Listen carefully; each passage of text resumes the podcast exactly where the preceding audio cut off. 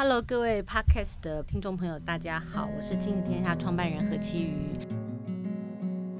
今天呢，我们想要谈一个其实蛮多家长都很关心的议题哦，那个一零八课纲上路。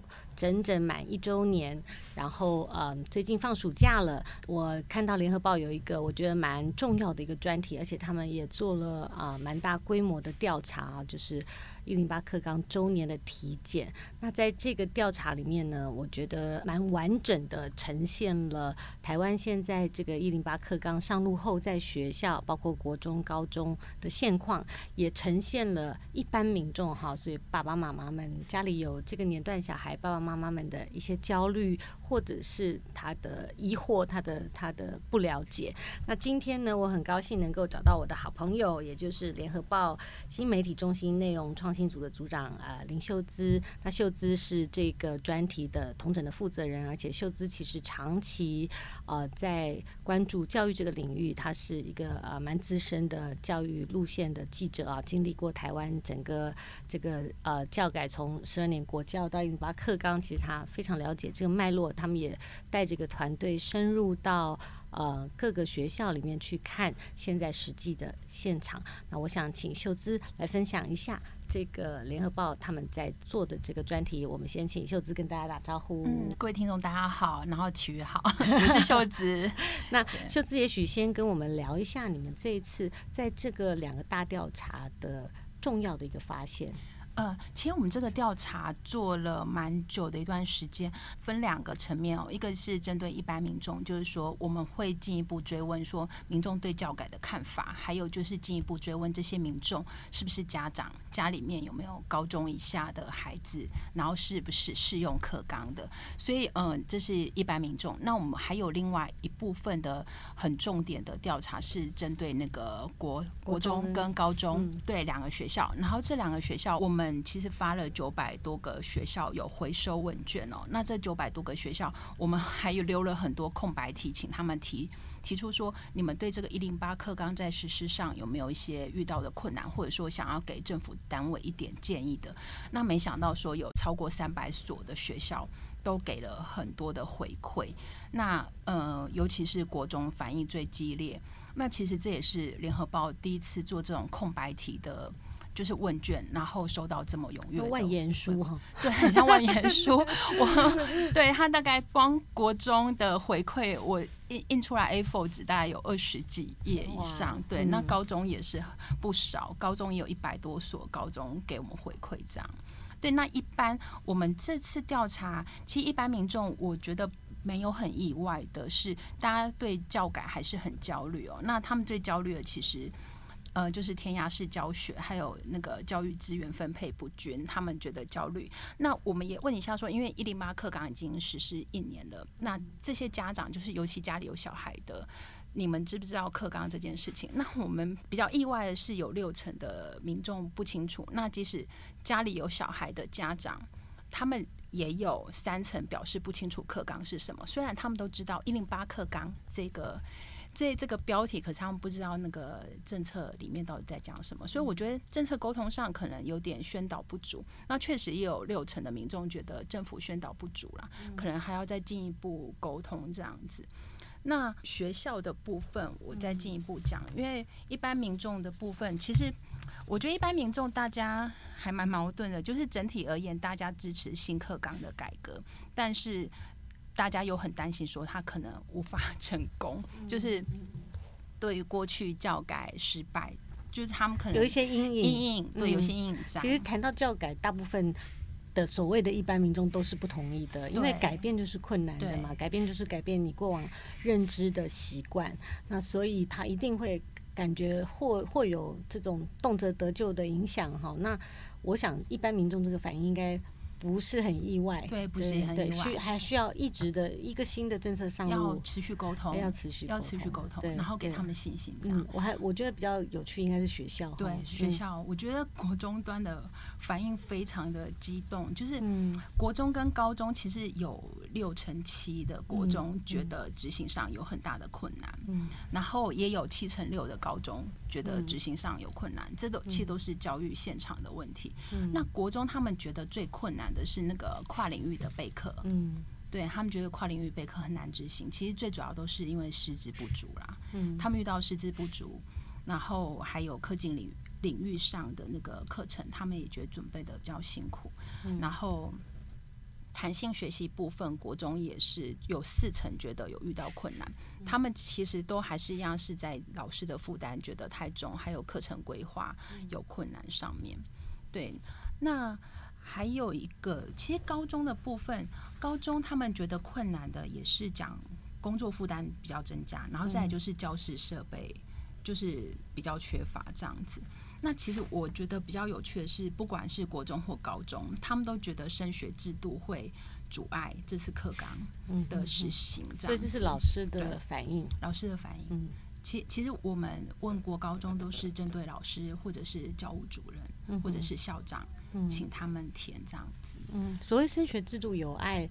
这个课纲的实践，意思是指现在目前的这种升学制度，还是指一零八课纲上路以后的，譬如说学习历程档案啊，或者是相关的素养型考题？呃、其其实国中端他有有讲说，他们觉得现在的国中会考制度就是很多还是参参采考试学科嘛。嗯。那他们其实反而有反映说，可不可以像高中一样用学习历程，他用在校成绩作为参考？嗯嗯嗯、对，我觉得这是国中端他们。这蛮有趣的，对，我觉得这很有趣。他们反而希望说，可不可以像高中一样用学习历程？因为高中一直在排斥学习历程档，可是国中端 有没有给我这个？对，可是国中他却觉得说，对对，这很有趣的发现。然后国中端又觉得他们有升学的压力是来自于私校的竞争，因为很多家长可能普遍觉得说，啊，一零八课纲太复杂，然后我我又要考试又要成又要升学，那就干脆送私立学校。那所以国中他在招生，他会有这样的压力，而且私校现在都完全中学了，对，对不对？从 K 到十二，对对，一以贯之，没错。这样就是有一个丢包的概念，对，就不需要烦恼了，对，就不用烦恼。对，嗯、我们也听到很多家长这样跟我们反映了，嗯，然后。而且还有素养教学这件事情，好像对国高中现场的老师压力很大。嗯，因为一来他们没有受过呃相相关的训练啊。其实现在的老师，大家也都是从旧课纲成长过来的，大家也是一边摸一边学。那还有一个就是他们对于说，大家现在强调素养学习，可是他。考题上是不是也是可以完全反映是素养学习？嗯，那像国中端他就有讲说，呃，大家都说素养教学是要教会，不一定要教完。可是比如说英英英文单字，你会考单字量还是这么多啊？你并没有改变。嗯，那可是你就减少我的。英文课的结束，那老师该怎么办？嗯、所以老师会觉得我，我我很想松绑我的教学进度压力，可是你又没有让我放心，嗯、也没有让家长安心说，说呃，是升学上我可以不用管这些进度，嗯、所以国中才会有那种是不是可以参采在校成绩这件事情发生。嗯、那高中的部分，呃，高中部分是我们遇到很多明星高中。他就是挂羊头卖狗肉的情况，嗯、就是他把弹性课程当或者是自主学习的那种时间拿来当补课、当加课这样子。嗯、对，那那当然他们呃，因为现在他们的课程要送审。呃，要备查啦，不是说送审，就要备查。那他们有时候会写一些很漂亮的课程名称，可事实上其实就是英英语或者是数学的，就加深加广对加深加广的学科。对，嗯、我我看我听到好多那个小高医生啊，那个抱怨我们教会里面的学生常常就在抱怨这个事情，我也觉得很好笑。他说，我就每每次遇到那个高医生，我就会问他们说，哎。那个一零八课纲以后，你们学校选课有没有变多？会不会会不会比较好玩？然后他那小高医生讲的很毒，他就说。哦，就是那个选课的时候，看看他写的都很厉害，结果进去听的发现就是国文，还是一样，对，就是还是一样，对。他是说怎么写的跟上的都不一样，这样子，好像很多很多遇到这样的对。问题哈，学校对，以及就是还有一些学校也知道自己是挂羊头卖狗肉，也知道，这个比较惨。然后因为学学校也知道，还有一个学校也很为难的是，他找不到没有师资，对他没有师资，他没有他找不到可以开相关课，就是跨领域学科的老师啦。对，那、嗯尤其有些小校，有些老师已经都兼着好多课了，所以很很多学校跟我们抱怨说，他们其实都血汗教学，在撑这个整个新课纲。嗯，这资源不足哈，资源很不足，现场就是这叫什么？现实很骨感，对，还现实很骨感。对，那其实呃，我相信这个秀芝做完这个题目之后，因为呃，我在想秀芝也很很认识这个领域里面非常多认真的呃好老师，或者是很很好的前导校，在一零八课纲上路前，他们已经预备很多年，然后不论在备课或者是相关课程的发展上啊，也有一群非常。认真的老师希望一零八课纲可以好好的上路，改变真的我们过去的填鸭式教学。但是我相信这样的一群老师看到这个调查，和看到某一些篇章哈，这个专题里某些篇章或主题的时候。也会觉得很沮丧哈，会觉得你在打击。对，那你有没有接受到这些反应？有，其其实我们认识蛮多，就是很努力的老师，然后他们也其实，在教学现场也很热情。我们甚至也有到现场去看他们教学。那那其实我们做这个专题，不是在唱水课纲，而是反而我们觉得应该要让，就是政府或政策资源，它应该能够下放给，就是给。在努力的学校，然后以及就是说，我觉得老师是夹心饼干啊，他们永远都是一边，他老师们其实都知道理，呃，这个理想很美好，他们也很想为下一代做事情。那可是他们夹在呃很理想的政策跟很现实的升学主义。中，那大家永远的教改的压力，其实都是给老师。我我是很，其实我们做这个专题初衷是很想抒发老师的焦虑。那他的焦虑。被展现出来，它困难被展现出来，政府或者说其他有关单位是不是可以给予更多的资源跟支持？你们这次在采访的过程里面，有没有一些印象比较深刻的学校或者是课程或处境？有有，其实有些学校，像有些小校，我们其实北中南都北中南东都有去看一些学校，像宜兰的立泽立泽国中，然后还有就是呃台南左镇。国中，还有那个高雄田寮国中，还有我们有去鼓山高中看，嗯嗯对，就是大家其实都想要趁这次新课纲的改变，然后做很多的，就是教学上方法的改变。对，那我觉得他们也，他们当然也知道说师资有不足，然后招生有压力，可是我觉得大家还是保持热情在做啦。那我们是希望说，这个课纲专题还有体检，可以让有关单位就是。我们看到这么热情的老师，可是我们不要只是消耗他们的热情，嗯，因为现在领头有一群领头羊，前导学校在努力做。那课纲的实现，它可能需要三年、五年，甚至十年，因为简飞利跟我们讲说，至少需要十年的时间，对你才能够看到成效。嗯，那在这十年当中，你不可能只靠老师的热情在前面，对。对，驱使大家，我觉得可能更需要一点的资源下放。嗯，对。所以刚呃，我们在开始之前，我跟秀芝在聊天，我觉得你有提到一个 point 很好，就是说，其实呃，整个课纲不不只是课纲要实施，而是资源要同步到位，对不对？对，就是呃，不管是师资、跨领域的师资，或者是相关的呃，包括空间，现在也是很大的问题。好班是一个很大的问题，对，对，或者说其实。呃，新课纲开发出了很多的弹性，要给现场的老师去发挥。可是，在这个发挥如果完全没有 guideline 或者是资源或设备的的配备下，它会有也会变成一种恐慌。光光是教教科书就已经很多学校其实都。都亲笔写下他们对教科书的不满，你讲一下的反应。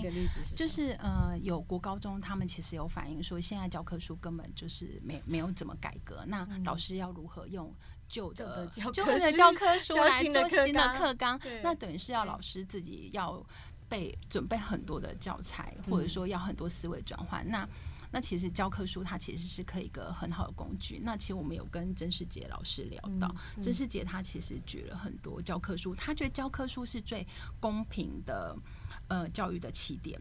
如果不管是偏乡或者是明星或者市区的学校，它如果有一个有一套很好的教科书，是可以辅助这些老师做更大的改革跟革新啊。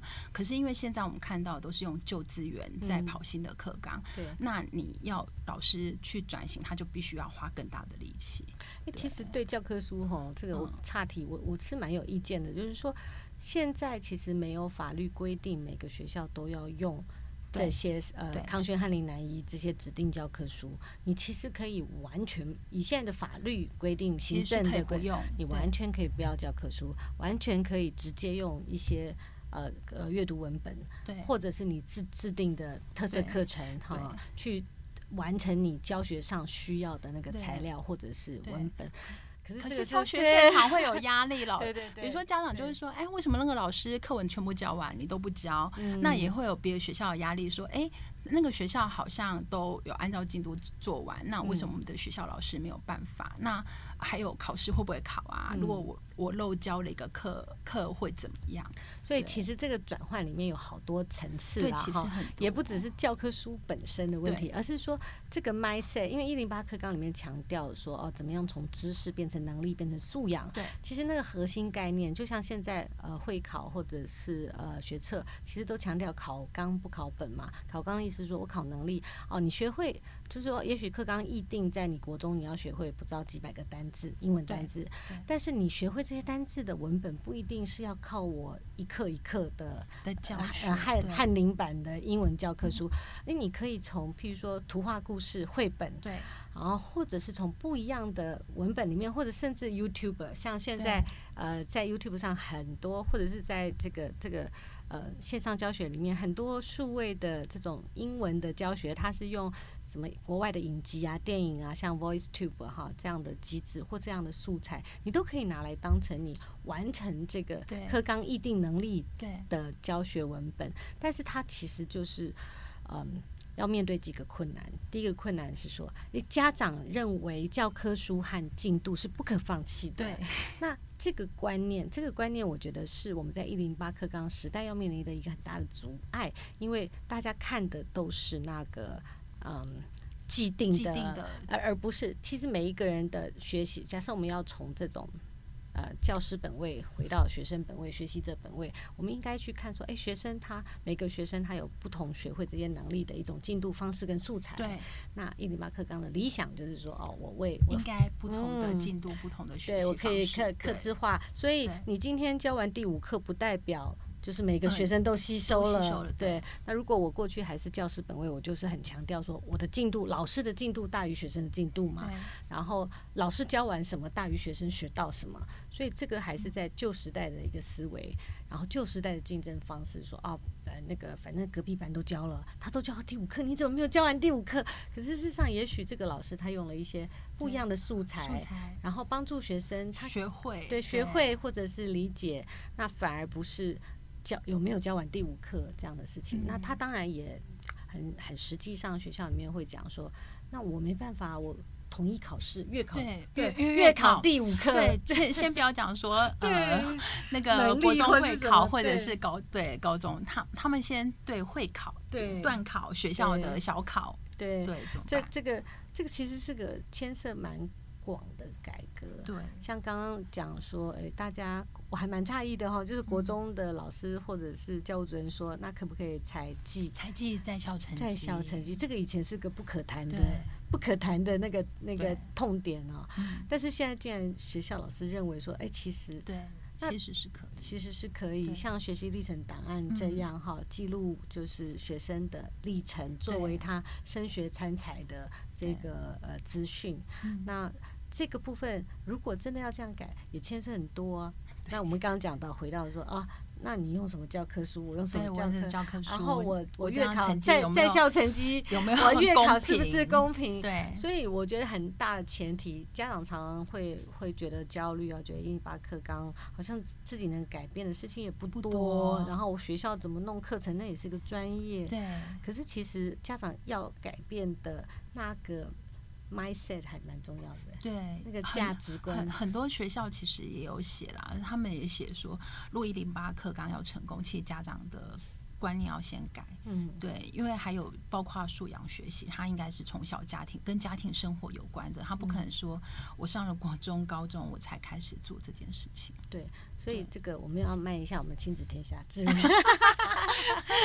其实我们有蛮多，其实是跟家长沟通的，关于现在这个新的教育的观念，或者是素材，然后呃，生活里怎么做。在家庭里就可以有素养，因为素养听起来是个很难很难的翻译词哈，对，很难的这个词太难。对啊，大家最近才发现说什么都冠上素养两个字。我们我们最近常常收到那个社群里面那个小学生妈妈们的那种天问，就是说，自从那个素养题开始了以后哈，每一科的月考、段考题目都好长好长哦，明明就是过去两个式子可以解决的数学，现在也要一页。然后有些素养题其实也是假素养题。对，假素养之名的长文题，然后长文自己也写不清楚，嗯，就是学校可能在面对这个新的转变的时候，哈，大家可能就抓到一点，对，然后无限放大。可是其实素养没有那么难，对，没有那么难。它其实，嗯。只是我们不习惯在学校里面学习的东西跟我的生活是产生关联性的，对，跟我需要用出来的那个能力是产生关联性的。我们好像需要一个蛮大的过渡。要，我觉得这个还蛮大的过渡，因为我也看了蛮多。号称素养考题的，我也觉得，哎、欸，他好像只是题干很长，可是好像跟真的素养核心没有关系。对，他把事情弄复杂了。对，这这也是，所以家长就更焦虑了。我们八月有两场活动，欢迎大家来参加。是已经爆满了吗？对，爆满了，已经爆满了吗？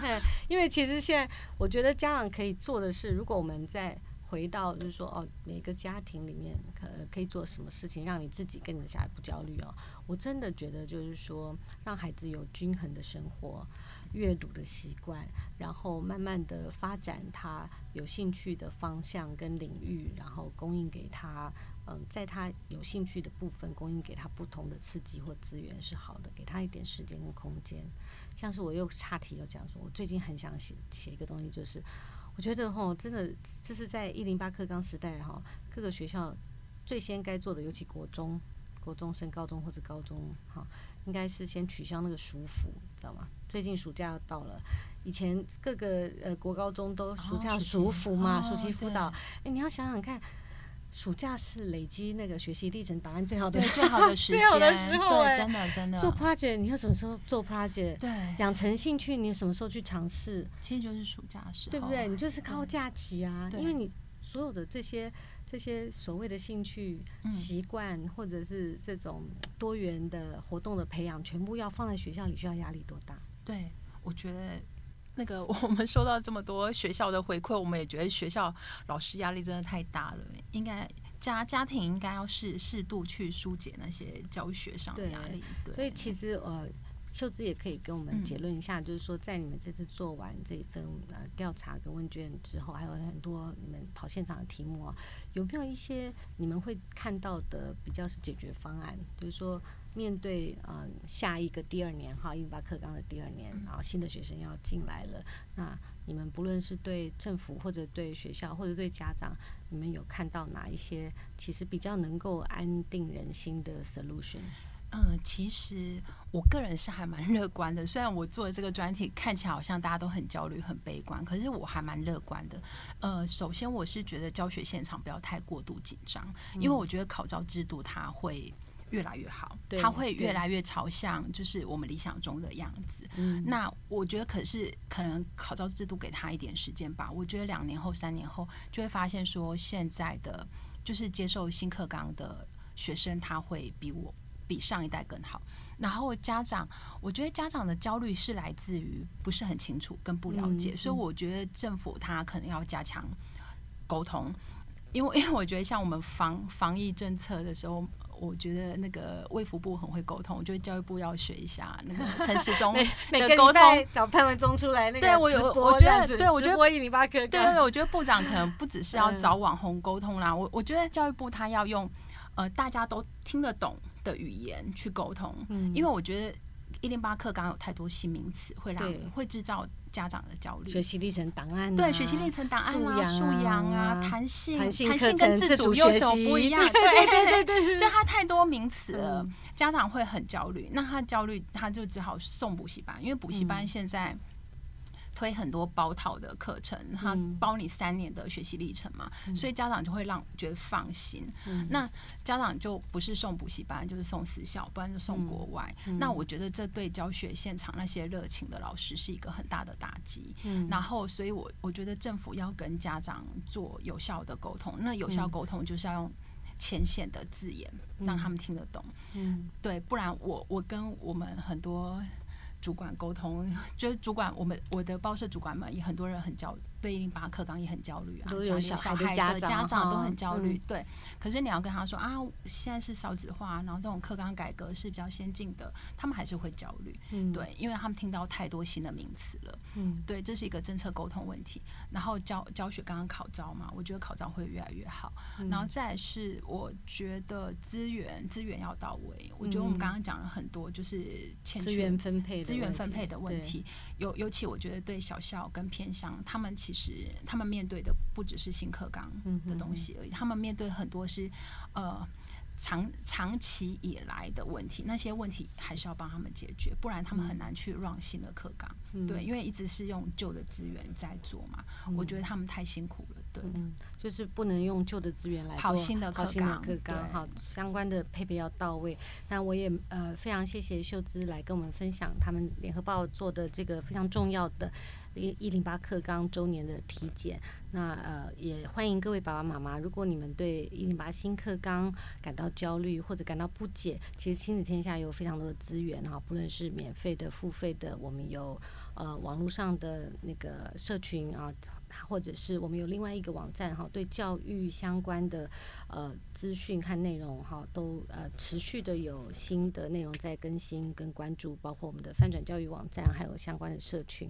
其实我们呃去年在一零八课纲上路前，在线上课程这个部分，我们有很多影音的这样的相关的解说哈，都找最好的老师来。